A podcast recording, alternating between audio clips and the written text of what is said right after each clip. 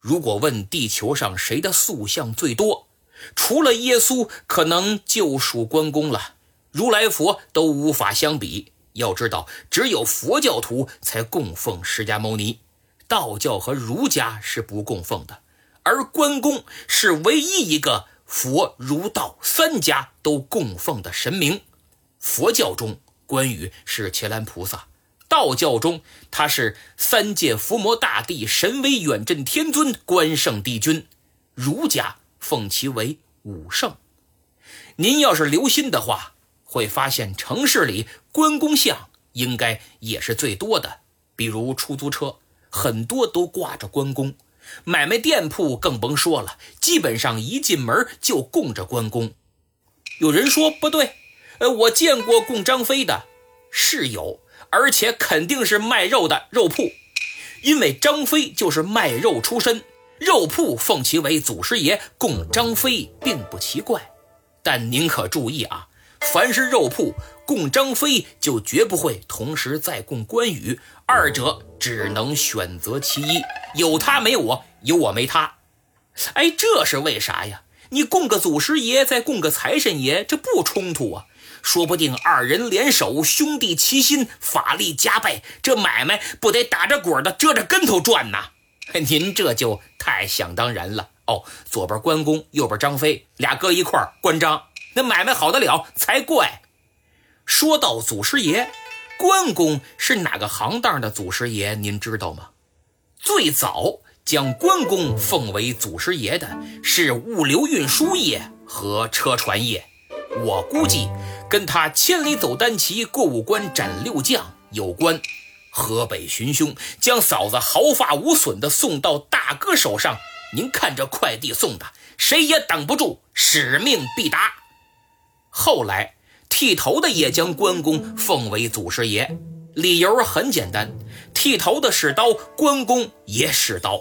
秉烛礼坛中就说：“剃发匠似关胜，以其用刀。”剃头匠还流传副对联呢，上联是“问天下头颅几许”，下联是“看老夫手段如何”。唐肃宗在位时，安史之乱搅得国家生灵涂炭，评判接近尾声。肃宗就想为古今名将立庙，一来希望这些名将的英灵能护佑大唐，二来能彰显武德。这座庙供奉的主神是武成王姜子牙，因此叫武成王庙或者武庙，与孔子文宣王庙的待遇相同。陪祀姜子牙有十位：秦武安君白起，汉淮阴侯韩信。蜀丞相武乡侯诸葛亮，唐尚书右仆射魏国公李靖，司空英国公李绩，汉太子少傅张良，齐大司马田壤居，吴将军孙武，魏西河守吴起和燕昌国君乐毅。到唐德宗建中三年，在颜真卿的建议下，祭祀的名将增至六十四人。其中，三国时期的有张辽、关羽、张飞、周瑜、吕蒙、陆逊、杨护、陆抗、王俊和杜预。可见唐朝时关羽的地位并不比其他人高。唐朝完了，宋朝，宋朝盐政收入啊，占国家财政的比例很大。今天山西运城谢州的盐池，在当时是宋朝最大的盐池。真宗在位时，有一天突然接到谢州地方官的奏报，说自去年以来发生灾变，盐的产量大大规模减少，严重影响国家的盐税收入。至于原因，很可能是邪神蚩尤作祟。真宗皇帝很着急，赶忙请来龙虎山张天师做法。张天师非常厉害，手掐法诀。招来谢州本地名将关羽大战蚩尤，蚩尤战败，盐池才得以恢复如初。您看《水浒传》第一百一十二回，关胜大战钱振鹏怎么写的？叫好似武侯擒孟获，恰如关羽破蚩尤。最早记载关公战蚩尤的是大宋宣和遗事，而且还有关云长大破蚩尤这出戏。宋真宗在位期间，关羽地位急剧攀升，成为财神也是在这个时候。但作为新晋的财神，资历尚浅，还不能跟赵公明、比干、范蠡几路财神并列。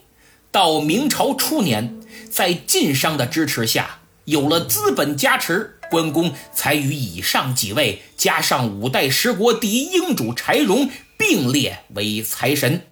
其中，赵公明、关公是武财神，范蠡、比干是文财神，柴荣是官财神。所以大家注意啊，文财神、武财神、官财神职能不同，管的也不同。如果您想升官，得拜官财神。